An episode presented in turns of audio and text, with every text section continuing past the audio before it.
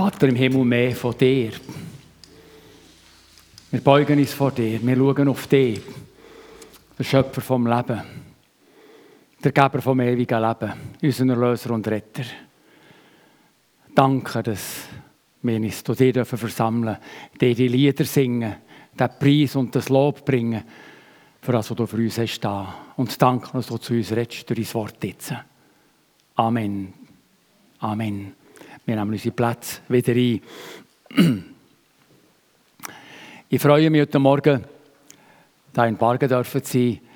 Wie gesagt, ist mir nicht ganz unvertraut. Kindheitserinnerungen kommen auf. Und auch wie schnell das Leben eigentlich vorbeigeht. Er war noch Teenager und plötzlich schon Großvater. Das ist ja unglaublich.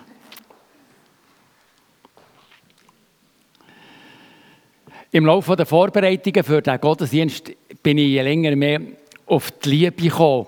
Und ich werde heute eine Liebespredigt haben. Die Liebe im ersten Johannesbrief. Der Leitvers ist 1. Johannes 3, Vers 16. Den möchte ich jetzt lesen. Daran haben wir die Liebe erkannt, dass er, Jesus ist da gemeint, sein Leben für uns gelassen hat. Und wir sollen auch das Leben für die Brüder, man kann sicher auch sagen Schwestern, lassen. Das hören wir, das akzeptieren wir, das wird schnell ad acta gelegt. Aber was da ausgesagt wird, ist ja absolut umwerfend, respektive beängstigend. Daran haben wir die Liebe erkannt, dass er sein Leben für uns gab. Jesus hat sein Leben für uns gegeben, um uns zu lösen. Und als logische Konsequenz sind wir parat, auch das Leben für einen anderen in die Bresche zu werfen. Das ist eine riesige Herausforderung, die für die meisten von uns doch der Theorie als Praxis ist. Wir werden noch ein bisschen darauf reden. Ich möchte einen Text lesen, den ich gefunden habe. Eine kleine Geschichte von der Mutter Teresa. Sie ist ja 1997 gestorben und hat irgendwo Ende 70er Jahre den Friedensnobelpreis bekommen. Sie ist ja bekannt als die Mutter von Kalkutta. Sie schreibt, Liebe beginnt zu Hause, dort zuerst. Ich vergesse nie ein kleines Kind, einen Hindu-Jungen von vier Jahren. Er hat irgendwie gehört, Mutter Teresa hat keinen Zucker für ihre Kinder. Er ging nach Hause zu seinen Eltern und sagte, ich will drei Tage keinen Zucker essen, ich schenke ihn Mutter Teresa. Nach drei Tagen mussten seine Eltern ihn zu mir bringen und er schenkte mir ein kleines Gläschen Zucker. Wie sehr liebte dieses kleine Kind. Es liebte, bis es wehtat. Und dies ist es, worum ich Sie bitte. Liebet einander, bis es wehtut. Vergessen Sie nicht, dass es viele Kinder, viele Frauen, viele Männer auf dieser Welt gibt, die das nicht haben, was Sie haben. Und denken Sie daran, dass Sie auch lieben, bis es weh tut. Lieben, bis es weh tut, das könnte so ein der Slogan von dieser Predigt sein. Das Ziel von dieser Predigt, die ich mir gesetzt habe, ist das, es ist mein Wunsch und mein Gebet, dass wir alle in der Liebe zu Jesus wachsen, aber auch in der Liebe zueinander. Der Briefanlass von dem ersten Johannesbrief, das ist noch der Text, der Briefanlass zu dem Brief also war eine Konfliktsituation. Es hat scheinbar dort unter den Christen, wo der Johannes den Brief schickt, gewisse Differenzen gegeben, respektive es sind Christen in die Gemeinde gekommen, die dazu noch Sachen haben gelernt oder mitbekommen und an für sich eine verderbliche Lehre wollen in die Gemeinde hineinbringen. Und die sind nachher Schritt für Schritt von dieser Gemeinde weggegangen. Und der Johannes, den er gehört hat in der Gemeinde, die er selber hat ins Leben gerufen unter diesen Gläubigen Probleme und Differenzen auftreten, ist bestürzt, ist aufgebracht und er macht sich sofort hinter ja, hinter sein Schreibpult und er schreibt dieser Gemeindebrief. Und eben, er sagt, dann nachher insistiert nachher auf, über die Liebe. Der Johannes sagt in diesem Brief, vielleicht zusammengefasst, Jesus Christus ist absolut genug. Es braucht nichts neben ihm. Es braucht keine zusätzliche Lehre, keine zusätzlichen Heilsanstrengungen. Wer an Jesus Christus glaubt, der hat eigentlich alles, was er braucht. Der ist gerettet, hat das ewige Leben. Es ist immer wieder vorgekommen, zu dieser Zeit, wo noch heute, dass Leute neue Zusatzlehren addiert und sagt, das ist gut, Jesus schon, aber es braucht noch andere Anstrengungen, damit wir wirklich gerettet sind. Und der Johannes sagt, nein, es braucht keine andere Erkenntnis als nur Jesus Christus. Er ist der, der die Menschen mit Gott versöhnt. Er ist der, der uns liebt und sein Leben für uns hat in die Bresche geworfen. Und dann schreibt eben der Johannes von den Konsequenzen, die die Jesus Nachfolge hat. Und dann sagt er in seinem Brief, ich glaube, er sagt es ungefähr 13 Mal, sagt er in diesem Brief, wir kommen noch drauf, wer Jesus liebt, der liebt die Schwester und der Bruder, wo er mitten unterwegs ist, wo an Christus glauben, wie wir an Christus glauben. Das ist eine logische Konsequenz vom Glauben, die Liebe zum Nächsten. Christen sind eigentlich ihre geistliche Blutsverwandtschaft. Wir haben Anteile aneinander, wir sind durch den gleichen Geist wiedergeboren. Wir haben den gleichen Vater im Himmel. Wir haben Jesus Christus, der uns erlöst hat. Und durch ihn sind wir eine Familie geworden, eine Familie Gottes. Und unter uns soll die Liebe zueinander sichtbar werden.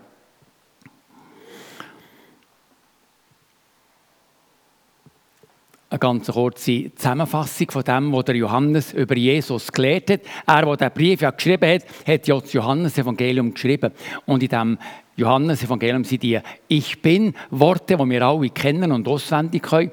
Und Jesus sagt dort unter anderem, ich bin das Licht oder das Brot des Lebens, sagt er zuerst im Johannes 6, Vers 35, ich bin das Brot des Lebens. Und mit dem sagt Jesus, wer mehr hat, der hat das Brot vom Leben, der braucht nicht mehr mehr. Der hat alles, dem fehlt nichts. Der wird satt. Das Zeichen von Gottes Kind ist das, dass der Lebenshunger eigentlich gestillt ist. Natürlich tun wir noch gerne Länder erkunden und tun noch gerne wachsen und, und in der Erkenntnis zunehmen. Aber letztlich, wer Jesus hat, ist am Ziel angekommen. Er weiß, ich habe das, was ich brauche zum Leben und zum Sterben. Jesus sagt, ich bin das Licht der Welt. Und der Johannes sagt mit dem, wer Jesus hat, der ist erleuchtet in seinem Herz. Der sieht klar. Auch wenn nicht alles klar ist, wie du gesagt hast, aber er weiß, Jesus in mir innen. Mit dem werden ich alle Schwierigkeiten überwinden. Wer Jesus hat, der sieht klar. Dann sagt Jesus, er sei die Tür. Und Johannes meint mit dem, wer zu Jesus ist gekommen, wer wiedergeboren ist durch den Geist von Jesus Christus, der ist vom Tod ins Leben durchgegangen. er ist angekommen. Er hat das, was er braucht zum Leben und zum Sterben. Er ist quasi heimgekommen. In dem Evangelium von Johannes heißt so und sagt Jesus, ich bin der gute Hirte. Also du und ich, wir, die wir Jesus haben und wissen, er wohnt in uns innen, wir haben den Hirt, der Hirt ist ja der, der den Weg zeigt, der pflegt, der bewahrt, der schützt, der schaut, dass man genährt wird. Und eben, wer Jesus hat, der hat den Hirt in seinem Leben. Und noch wenn es durch Nebel geht und durch Schwierigkeiten und durch wirtschaftlich anspruchsvolle Zeiten, der weiß, Jesus ist da. Mir kann nichts passieren. Er führt mit dem richtigen Weg.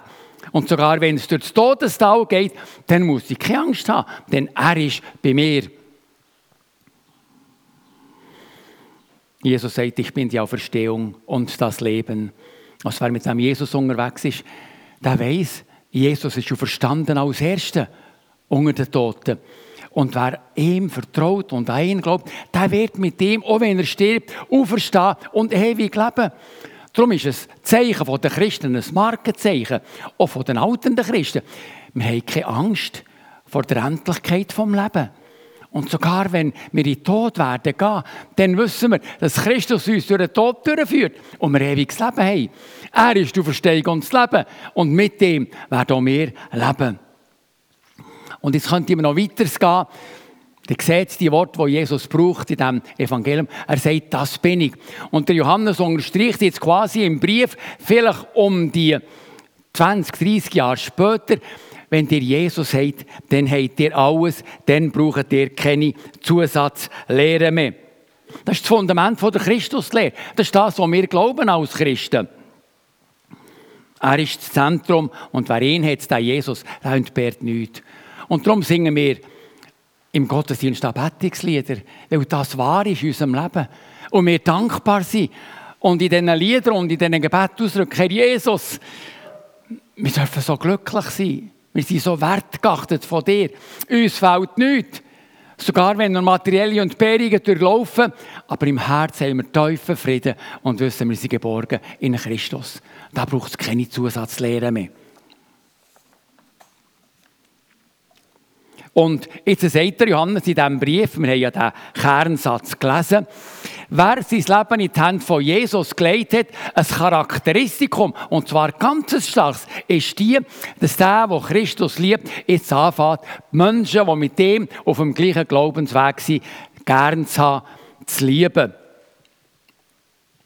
Ich habe da ein paar Sätze rausgenommen aus dem Johannesbrief. Und wir werden vielleicht staunen und vielleicht wissen wir so, was der Johannes da 13 Mal wiederholt in diesem Brief, nämlich, dass sich Christen untereinander gern haben. Kapitel 2,9. Wer sagt, er sei im Licht und hasst seinen Bruder oder seine Schwester, der ist noch in der Finsternis. Wer seinen Bruder liebt, der bleibt im Licht und durch ihn kommt niemand zu Fall. Wir wissen, dass wir aus dem Tod in das Leben hinübergegangen sind, denn wir lieben die Brüder. Und wer liebt, bleibt nicht im Tod. Daran haben wir die Liebe erkannt, dass er sein Leben für uns gelassen hat, unser Leitsatz, und wir sollen auch das Leben für die Brüder lassen. Schwestern vergeben, wenn ich da einfach äh, eine alte, nicht eine alte, aber eine Übersetzung nehmen, wo die Schwestern noch keine Erwähnung finden, aber die Schwestern sind also immer auch eingeschlossen. Manchmal macht es mich auch ein bisschen traurig, dass in diesen Übersetzungen von den Brüdern geredet wird und nicht von den Schwestern. Aber wir wissen es, bei Gott gibt es kein Ansehen von der Person. Es gibt nicht Frau oder Mann, sondern wir sind alle eins in Jesus Christus. Ein Satz später, wenn aber jemand dieser Welt Güter hat, und zieht seinen Bruder, seine Schwester darben und verschließt sein Herz vor ihm, wie bleibt dann die Liebe Gottes in ihm? Wenn jemand spricht, ich liebe Gott und hasst seinen Bruder, der ist ein Lügner. Denn wer seinen Bruder nicht liebt, den er sieht, der kann Gott nicht lieben, den er nicht sieht. Und noch ein siebter Satz von diesen 13 aus dem Brief. Und dies Gebot haben wir von ihm, dass er Gott liebt, dass er auch seinen Bruder liebe. Ich weiß nicht, ob euch das schon aufgefallen ist, in dem ersten Johannesbrief, wie der Apostel insistiert auf die Liebe unter den Gläubigen. In einem unerkannt starken Maß. Und ich muss mitprüfen. Und ich bitte euch alle, immer wieder auch euer Leben zu überprüfen und zu fragen, wie steht es mit der Liebe? Ihr könnt ja umschauen und einander anschauen und könnt andere Brüder und Schwestern denken und sagen, bist du mir so wertvoll, wie ich mir selber wertvoll bin? Wäre ich parat, wenn du in Not kommst, ohne Griff ins Portemonnaie zu machen oder auf das Bankkonto? Wäre ich parat, wenn du krank bist, die Arbeit zu reduzieren und ein Stück weit dir zu helfen, dass du gepflegt wirst. So wie viele Opfer sind wir bereit, weil wir Jesus lieben und aus dieser Jesus-Liebe, die Liebe zum Christ, eigentlich eine normale Erscheinung soll sein. Ich bin manchmal erschrecken. In der Gemeinde, wo ich selber tätig war, wie, manchmal Christen unbarmherzig miteinander umgehen können. Und wie manchmal von dieser Liebe so wenig sichtbar wird untereinander. Ich habe mich manchmal in der Gemeinde aufgeregt, wenn ich irgendwie durch den Untergeschoss bin gegangen, die Jungen an mir vorbeigelaufen sind, wie wenn ich einfach nur Luft wäre. Kein Gruß, kein Kopfnicken, keine Freundlichkeit. Das sind die Alten, die, die lassen wir links liegen. Und ich möchte euch Junge bitten, schätzt eure Väter und Mütter und liebt sie in Christus, wie ihr euch selber liebt. Und ich möchte euch Seniorinnen und Senioren und euch Berufstätigen sagen, achtet daran und liebt die Jungen und begegnet sie, umarmt sie, ermutigt sie, nehmt Taten und ihrem Organ, ihrer Ausbildung, ihrem Studium, ihren Schwierigkeiten in der Liebe, in den Beziehungen und so weiter. Eigentlich müsste unter den Christen, unter uns, unter euch jetzt als Pargener, aber ich kann das ja gar nicht beurteilen und es auch nicht beurteilen, aber ein Netz und eine Liebe von, Ver von Verbindlichkeiten sind, dass jeder weiß, da bin ich gehalten. Und wenn mich daheim niemand versteht, dann komme ich in die Gemeinde und ich bin überzeugt, in der Gemeinde, da erfahre ich die Ermutigung, den Trost, die Stärkung, die Fürbitte, dass ich wieder weiterleben kann. Also was der Johannes da sagt, ist also starker Tubak, kann man sagen. Weil Christus uns derart geliebt hat und sein Leben für uns hat abgelegt, sind auch wir parat für unsere Brüder und Schwestern. Nicht die in Afrika oder in Südamerika oder wo sie immer sind, sondern die für mich in Thun oder in Wimmis, dort wo wir wohnen, für euch hier in Bargen und eurem Wohnort. Darum lieben wir einander und sind bereit zu lieben, bis es weh tut. Bis es weh tut. Nicht nur aus dem Überfluss, sondern bis es mir sogar schmerzt. Wir das von der Mutter Teresa gelesen. Ich möchte jetzt ganz kurz ein paar Sachen zu der Liebe sagen. Die sind euch alle vertraut. Das ist nichts Neues, höchstens eine Wiederholung. Aber es ist gut, dass wir immer wieder hören, was Liebe denn genau bedeutet. Es gibt wahrscheinlich kein Wort, das mehr missverstanden wird als das Wort Liebe. Und das Wort ist gefüllt worden mit dem Inhalt von unserer Gesellschaft, wo die Bibel überhaupt nie hat projiziert. Und wir wollen ein bisschen dem nachgehen, was Gott unter Liebe versteht. Unsere Gesellschaft versteht unter Liebe vor allem Zärtlichkeit und Sex. Die Bibel kennt die Form ebenfalls von Zärtlichkeit und von Sex. Aber gerade was Sexualität bedeutet, das tut sie äh, für die Ehe reservieren. Dort hat sie ihren berechtigten Platz. Es ist Teil von der Liebe zwischen Mann und Frau. Das ist ein Liebesbegriff, aber meistens braucht dort die Bibel den Begriff, der Mann hat die Frau oder die Frau der Mann erkannt, wenn sich die beiden haben, als Mann und Frau gegenseitig geschenkt. Die Bibel kennt keine freie Liebe, das gibt es nicht in dem Sinne, wie wir heute davon reden. Das nennt die Bibel schlicht und einfach Prostitution oder Hurerei. Und ich möchte auch noch hier einmal sagen, dass nichts hat so viele Menschen und vor allem auch Frauen verletzt wie die Sexualität, die Ausbeutung, der Ehebruch, die Unzucht, die Eifersucht, die Verachtung, Vergewaltigungen und andere Sachen. Da ist so viel Leid entstanden. Darum hat Gott die Sexualität in die Ehe eingebettet, in den Schutz von diesem Bund. Ich möchte nicht mehr zu dieser Liebesform sagen, die meint der Johannes natürlich nicht. Dann gibt es, das wisst ihr auch, natürlich die freundschaftliche oder die emotionale Liebe. Die Bibel hat für die, für die Liebe von Freundschaft, von, wo man sich schätzt und gern sieht und begegnet, braucht die Bibel den Begriff Phileo, Liebe. Das ist die Liebe, die nicht Christen kennen und praktizieren. Das Wort redet von einer persönlichen, freundschaftlichen Beziehung. Man schätzt sich, man hat sich gern, man versteht sich, man ist auf der gleichen Wellenlänge. Man tut sich einander zuwenden, tut auch Zärtlichkeiten austauschen. Das Wort kommt etwa 18 Mal vor im ganzen Neuen Testament. Also die emotionale Liebe, die Filioliebe. Es ist die Mutterliebe, es ist die Vaterliebe zu den Kindern. Die fürsorgliche, Betreuung vom Nachwuchs einer Familie. Eine Stopferbereitschaft von den Eltern, die bereit sind zu verzichten, in der Nacht aufzustehen. Die Liebe oder Zeit, Zeit und Geld zu investieren. Es ist das, wenn die Mutter kocht und putzt und schafft, damit die Familie durchkommt. Und der Vater genauso. Mithilft im Haushalt, mit unterstützen, putzt und kocht, wenn die Frau nicht kann. Und ebenfalls seine Finanzen in die Familie investiert. Viele haben schon die Liebe, die die Kinder zu den Eltern haben. Wir haben unsere Eltern gern, wir schätzen sie. Wir fühlen uns geborgen bei ihnen. Phileo ist eine echte Freundschaft. Eine Freundschaft.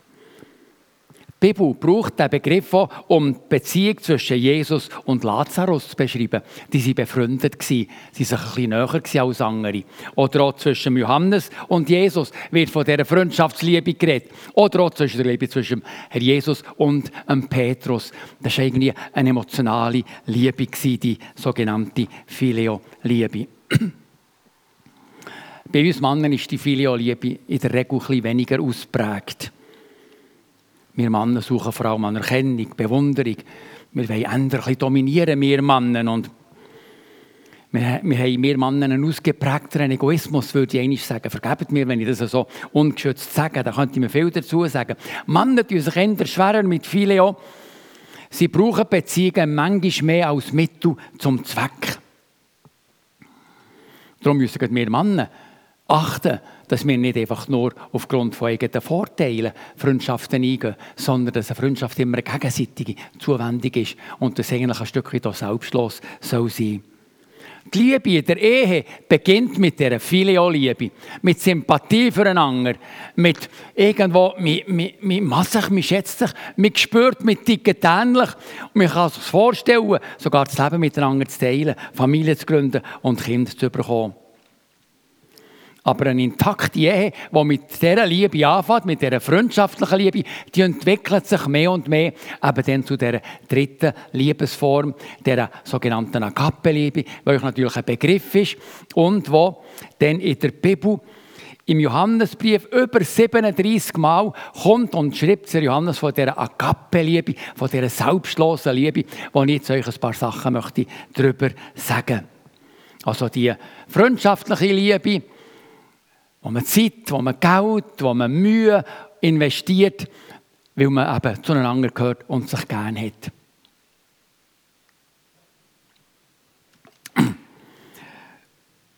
Jetzt die Liebe, die eben Wohl vom Nächsten sucht, die selbstlose Liebe, die so weit geht, dass sie bereit ist, zu lieben, bis es ihm wehtut, bis es ihm etwas kostet. Es ist die bedingungslose Liebe. Die einseitige Liebe.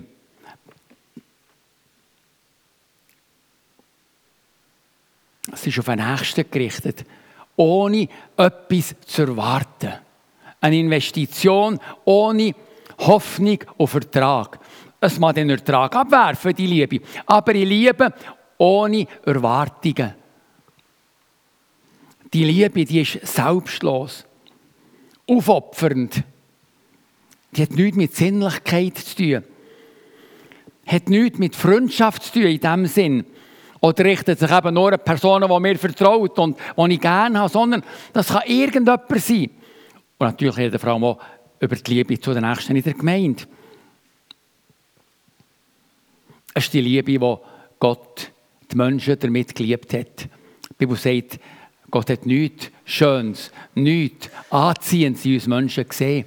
Und ob schon wir gegen ihn waren und in der Sünde verharrt haben, hat er uns geliebt. Und bevor er wusste, wie wir reagieren, hat er seinen Sohn quasi vorauslaufend, vorauslaufende Gnade am Kreuz sterben für die Schuld der Menschen, damit wer an ihn glaubt, nicht verloren geht, sondern ewiges Leben hat die selbstlose, aufopfernde, nicht sinnliche Liebe.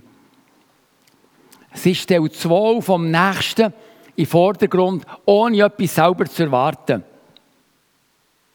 Ja, ist die Liebe, wo Gott der Mensch damit liebt.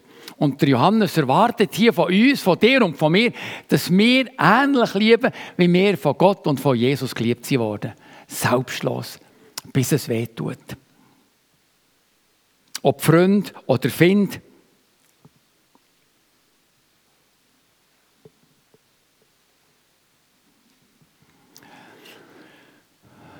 Die Liebe bereit ist, substanziell sich zu engagieren für jemanden, ohne etwas zurückzuerwarten. Agape wird uns Christen geschenkt. Der Samen von Agape wird in unser Leben und Herz gelegt, an dem Tag, wo wir Jesus Christus in unser Leben aufgenommen haben. Wo wir wiedergeboren wurden durch den Geist von Gott. Wo wir umgekehrt haben von unserem egoistischen und sündhaften Wesen. Und er gesagt, Herr Jesus, ich gehöre jetzt dir. Du sollst über mich verfügen. Bist so gut, vergib du mir die Schuld von meinem Leben. Mach mich zu deinem Kind. Und Jesus uns mit seinem Blut hat reingewaschen. Und dort wird der Agape-Samen in unser Herz hineingelegt. Aber manchmal dünkt es mir, wir Christen tun den Agape-Samen nur sehr wenig pflegen und nähren. Sondern vielfach bleiben wir als Christen weiter Egoisten. Und man sieht gar keinen grossen Unterschied. Ich liebe die, die mich gerne haben. Ich bin mit denen zusammen, die ich mich gut verstehe. Der Mensch ist ein Egoist und auch der Christ ist immer noch ein Egoist.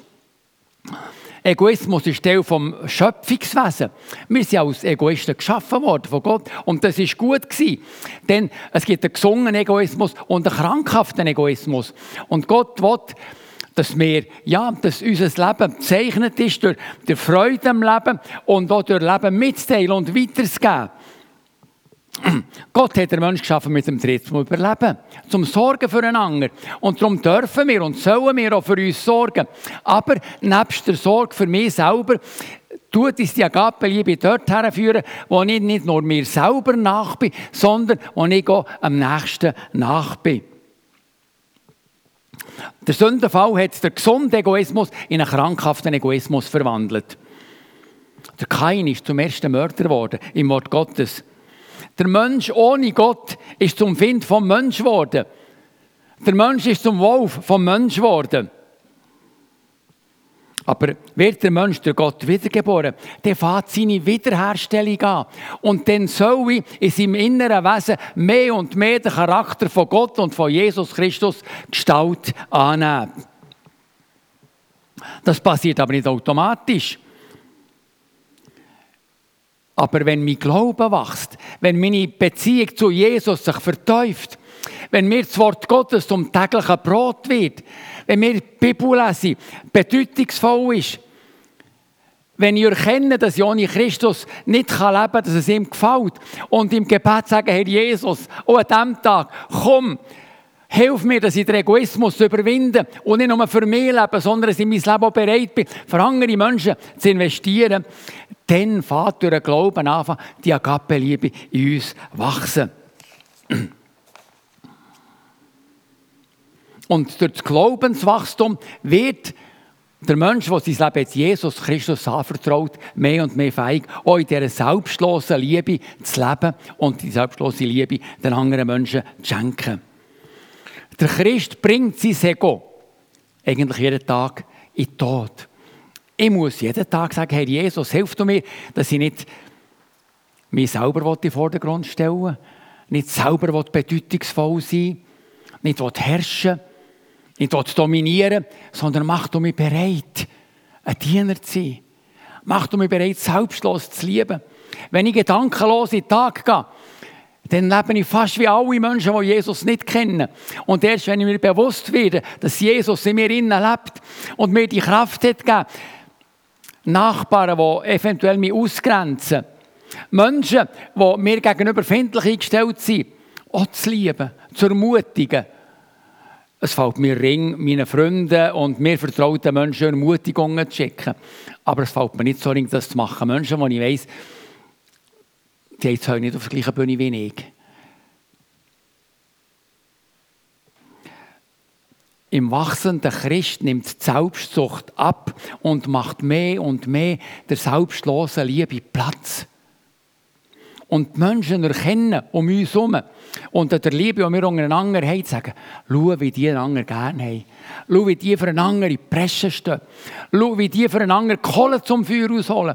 Schau, wie die einander nicht ins Offside laufen, sondern immer wieder bewahren und helfen die Hand übereinander haben.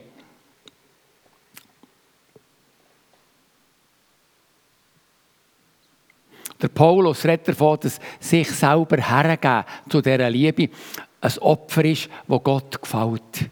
Sich selber hergeben.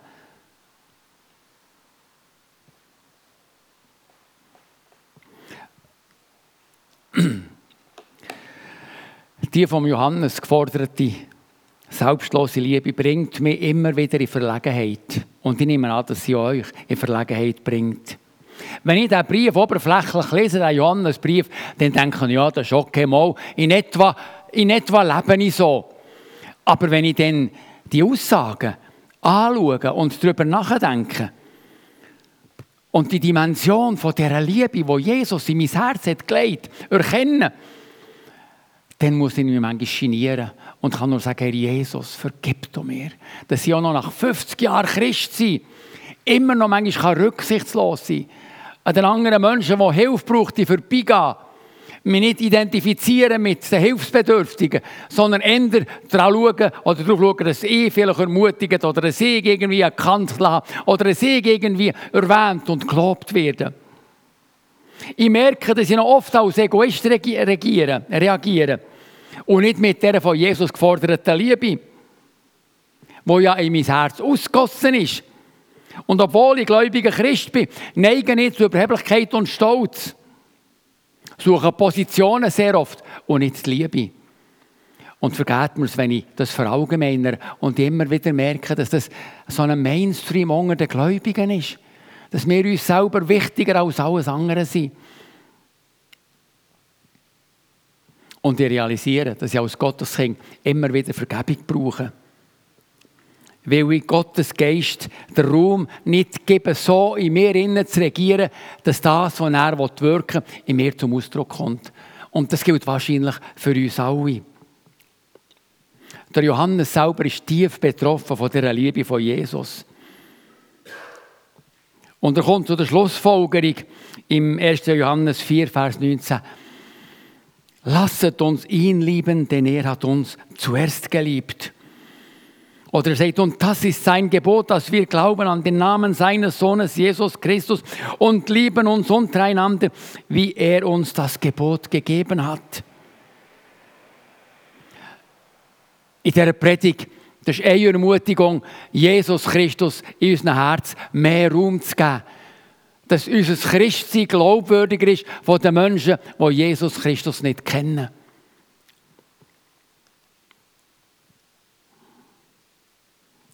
Wenn wir das Kapitel 13 vom 1. Korintherbrief lesen, dann ist das ja auch wieder die Agape-Liebe, die selbstlose, sich hingebende, verschenkende Liebe.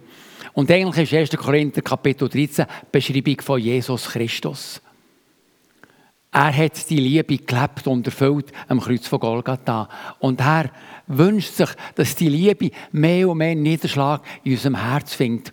Und je mehr wir mit Jesus verbunden leben, umso mehr wird die Liebe in uns innen aktiv. Und umso mehr ist Agape nicht nur ein theoretischer Begriff der Christen, sondern wird Agape zu einer Lebensform der Gotteskinder, wo sich in der Liebe zum Bruder, zu der Schwester ausdrückt und dann über das raus zu den Menschen geht, die Jesus noch nicht kennen.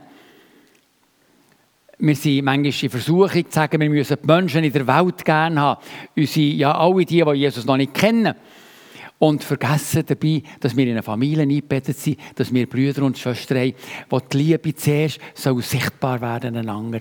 Die selbstlose Liebe, bis es wehtut. Jesus ist uns das Vorbild von dieser Bruder- und von dieser Findesliebe, von dieser Agape-Liebe. Jesus liebt der Petrus, nur nachdem er ihn dreimal verleugnet hat. Hat ihn nicht gehindert, der Petrus gern zu haben. Es hindert Jesus nicht, dich gern zu haben, auch wenn du, auch wenn ich immer wieder auf der Strecke bleiben und mir versagen. Er liebt uns immer noch. Und weil er nicht müde wird, dich und mich zu lieben, dürfen wir durch die Kraft vom Geist Gottes immer wieder neu Energie tanken, um zu lieben, wie Jesus geliebt hat. Am Kreuz von Golgatha vergibt Jesus denen, die ihn kreuzigen. Denen, die ihn anspäuen. Denen, die ihn mit einem Rohr schlagen. Denen, die ihn mit einer Dornenkrone krönen. Denen, die ihm Zeiten mit einem Speer durchstechen, sagt der Vater, vergib ihnen, sie wissen nicht, was sie tun.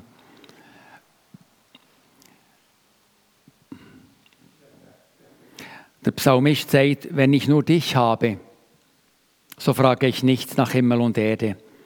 Wenn mir gleich Leib und Seele verschmachtet, so bist du doch Gott, alle Zeit meines Herzens Trost und mein Teil. Das ist die selbstlose Liebe. Der Paulus sagt so, ihn möchte ich erkennen und die Kraft seiner Auferstehung und die Gemeinschaft seiner Leiden und so seinem Tod gleichgestaltet werden, damit ich gelange zur Auferstehung von den Toten. Wir nehmen wahr, Christ sein, Gotteskind sein, hat eine Dimension, eine Teufel, wo wir vielfach einfach nebendurch leben. Der Glauben ist das Greifwerkzeug vom Christ. Durch den Glauben können wir in die Schatztruhe von Gott hineinrecken. Und du kannst heute Morgen durch den Glauben an Jesus sagen, Herr Jesus, ich möchte mehr die Agape-Liebe in meinem Leben zum Durchbruch kommen. Durch den Glauben. Nach jeder Predigt und wenn dann die Lobpreisgruppe noch ein paar Lieder für uns singt, ist eigentlich Raum, um zu sagen, Herr Jesus, ich habe verstanden, was du hast gesagt heute Morgen gesagt hast. Aber ich merke, dass es mir selten gelingt. Und jetzt komme ich zu dir und bitte dich, ich brauche deine Hilfe. Sonst erschöpft sich meine Liebe in der Filio-Liebe und hat keinen Aspekt von Agape-Liebe.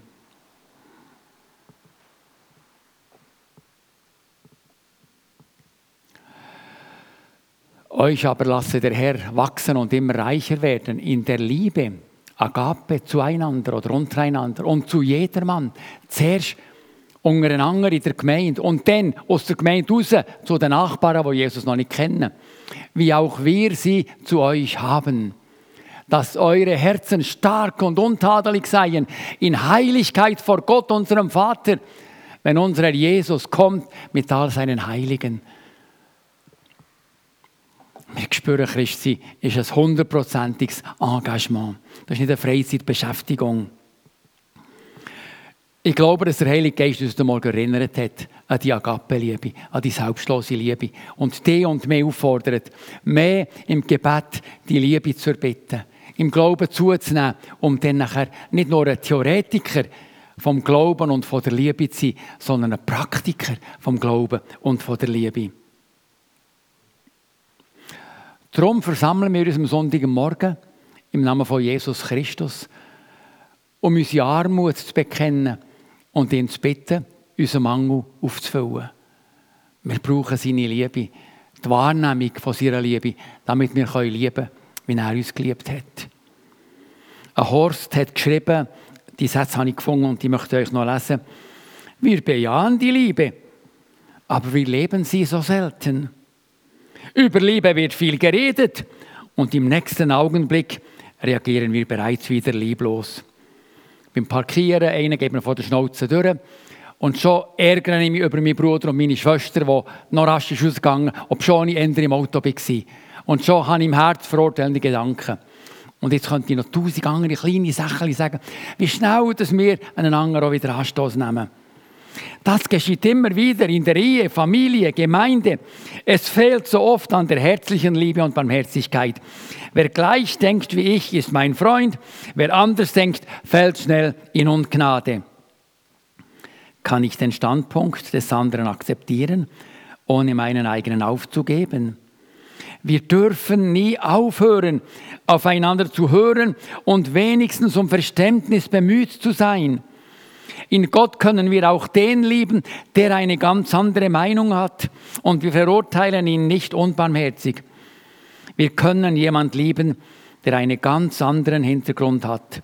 Jemand schätzen, wenn es keine Konflikte gibt, ist eine Sache. Liebe ist das Stehen zu einem anderen auch dann, wenn er mit Problemen, wenn er mir Probleme bereitet und unsere Gemeinsamkeit ernsthaft gefährdet ist. Wir werden vom Geist Gottes heute Morgen eingeladen, in die Liebe von Jesus Christus einzuschlagen. Und zu bitten, Herr Jesus, die Liebe, mit der du mich geliebt hast, hilf mir, meine Glaubensfamilie so zu lieben. Und über das heraus, wenn ich morgen in die Arbeit gehe, der Arbeitskollege, die Arbeitskollegin, die Nachbarin, der Nachbar, der Mitschüler, der Mitstudent so zu lieben. Gott möchte uns das heute schenken. In einer Zeit vom Gebet. Ich spreche ein Gebet. Die Lobpreiser kommen führen. Und in diesen paar Augenblicken, wo wir noch die Lieder werden singen, sind wir eingeladen, im Glauben, zu sagen, Herr Jesus, ich strecke mich aus nach dieser Liebe. Nicht nur nach der Filio-Liebe, sondern auch nach dieser Agape-Liebe, dieser selbstlosen Liebe, die manchmal wehtun kann. Herr Jesus Christus, du hast uns bedingungslos geliebt. Wie manchmal habe ich dich schon verraten, wie manchmal habe ich dich schon vergessen, vor der Tür stehen Wie manchmal habe ich gebeten und dann genau das Gegenteil gemacht. Wie manchmal hast du mir schon Leitung geschenkt und ich habe etwas ganz anderes gemacht. Und du bist nicht müde geworden, hast mich geliebt. Ich danke dir dafür. Und ich bitte dich für meine Brüder und Schwestern hier in dieser Gemeinde in Bargen, dass die Geist kommt und ihr Herz mit dieser Agape-Liebe anrührt. Dass in dieser Gemeinde die Liebe zu dir und die Liebe untereinander so stark ist, dass andere Menschen betroffen sagen, schauen, wie die einander gerne haben und füreinander herstehen und am Leid vom nächsten Anteil nehmen. Und dass die Liebe sogar weitergeht zu denen, die die noch gar nicht kennen. Denen, die uns vielleicht sogar findlich gegenüber eingestellt sind. Und wir sie gerne haben, auch wenn sie uns zu Leid werken. Weil du deine Liebe in unser Herz gegossen hast, durch den Heiligen Geist. Danke dafür.